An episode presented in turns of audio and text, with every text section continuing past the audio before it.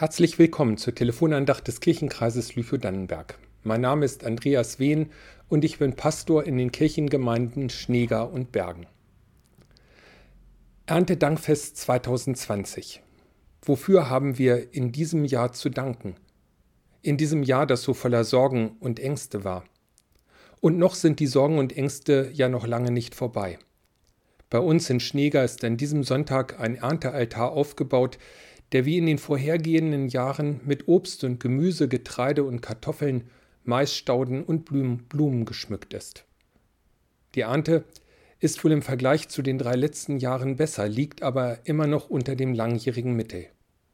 Auch in diesem Jahr war für die Landwirte ein schwieriges Jahr, denn welche Preise erzielt werden, ist noch völlig unklar. Zumindest der Kartoffelmarkt ist in diesem Jahr völlig eingebrochen. Sicherlich es gibt manchen Grund, sorgenvoll in die Zukunft zu sehen. Aber es gibt auch eine andere Sichtweise. Wenn man genau auf unseren Altar in Schnieger sieht, entdeckt man kleine goldene Walnüsse. Die haben die Schülerinnen und Schüler unserer Grundschule für den Altar gemacht. Manchmal muss man genauer hinsehen, um die Schätze im Alltag zu erkennen. Gerade in den Wochen des Lockdown. Mein Sohn ist aus seinem Studienort nach Hause gekommen und hat über das Internet seine Vorlesungen gehört. Wir haben oft abends bei Verwandten angerufen, für sie gesungen und die Verbindung gehalten und miteinander gespielt. Es war eine besonders intensive Zeit.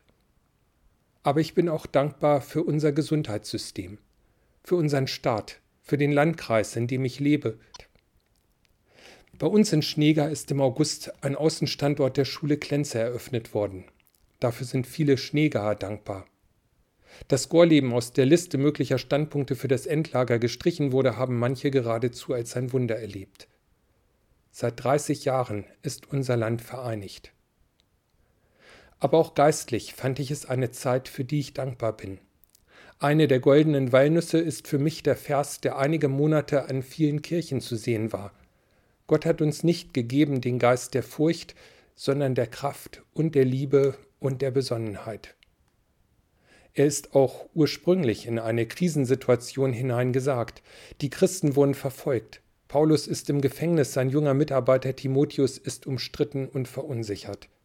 Da erinnert ihn Paulus, lass Gottes Gaben voll in dir wirksam werden. Wo haben wir in den letzten Monaten an uns oder an anderen Gaben entdeckt? Die Hilfsbereitschaft, dass plötzlich Nachbarn füreinander eingekauft haben, oder die neuen Ideen, die entstanden sind oder das Leben, das anders gelebt wurde. Wie wertvoll waren Anrufe in dieser Zeit, wie sehr haben wir neu die Gemeinschaft schätzen gelernt. Bei uns in der Gemeinde hat es für Kinder eine Bibelwoche to go gegeben. Ganz kontaktlos konnten Tüten an der Kirche abgeholt werden, in der eine biblische Geschichte zu finden war, ein kleines Geschenk und eine Bastelidee oder ein Spiel. Die Internetgottesdienste die Telefonandachten. Wir können dankbar sein für die Fähigkeiten, die wir haben und für die Menschen, die andere Gaben haben, sodass wir uns gegenseitig ergänzen. Lass Gottes Gabe voll in dir wirksam werden, denn Gott hat uns nicht gegeben den Geist der Furcht, sondern der Kraft und der Liebe und der Besonnenheit. Vielleicht haben Sie auch die Kraftlosigkeit in der Krise gespürt. Mancher hat die Situation ja geradezu depressiv gemacht. Gott will uns wieder mit Zuversicht und neuer Kraft erfüllen. Und mit Liebe. Liebe ist in der Bibel immer konkret. Nicht zuerst Gefühl, sondern tätige Liebe. Es wäre schön, wenn wir das aus dem Jahr mitnehmen könnten, die gegenseitige Rücksichtnahme und Hilfe. Gottes Geist, der uns den liebevollen Blick für den anderen schenken will, dass wir seine Bedürfnisse und Sorgen, seine Ängste sehen.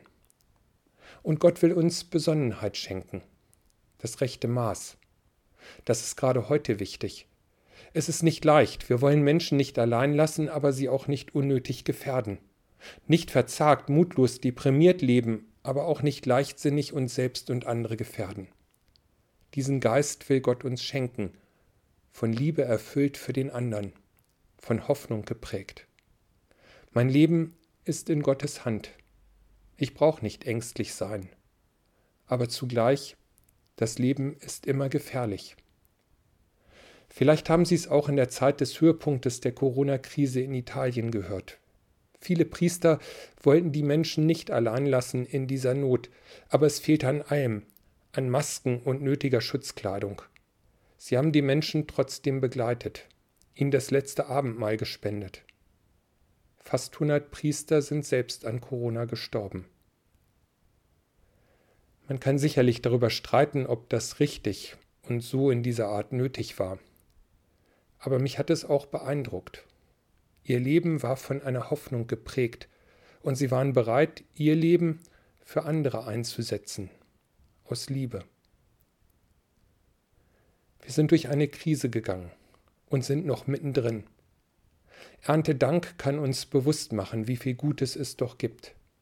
Es ist eine Chance, sich zu besinnen auf das wirklich Wichtige im Leben.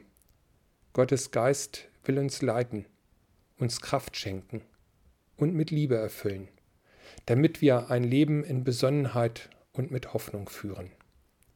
Amen. Die nächste Telefonandacht von Pastorin Anna Kempe wird am nächsten Sonntag hier zu hören sein.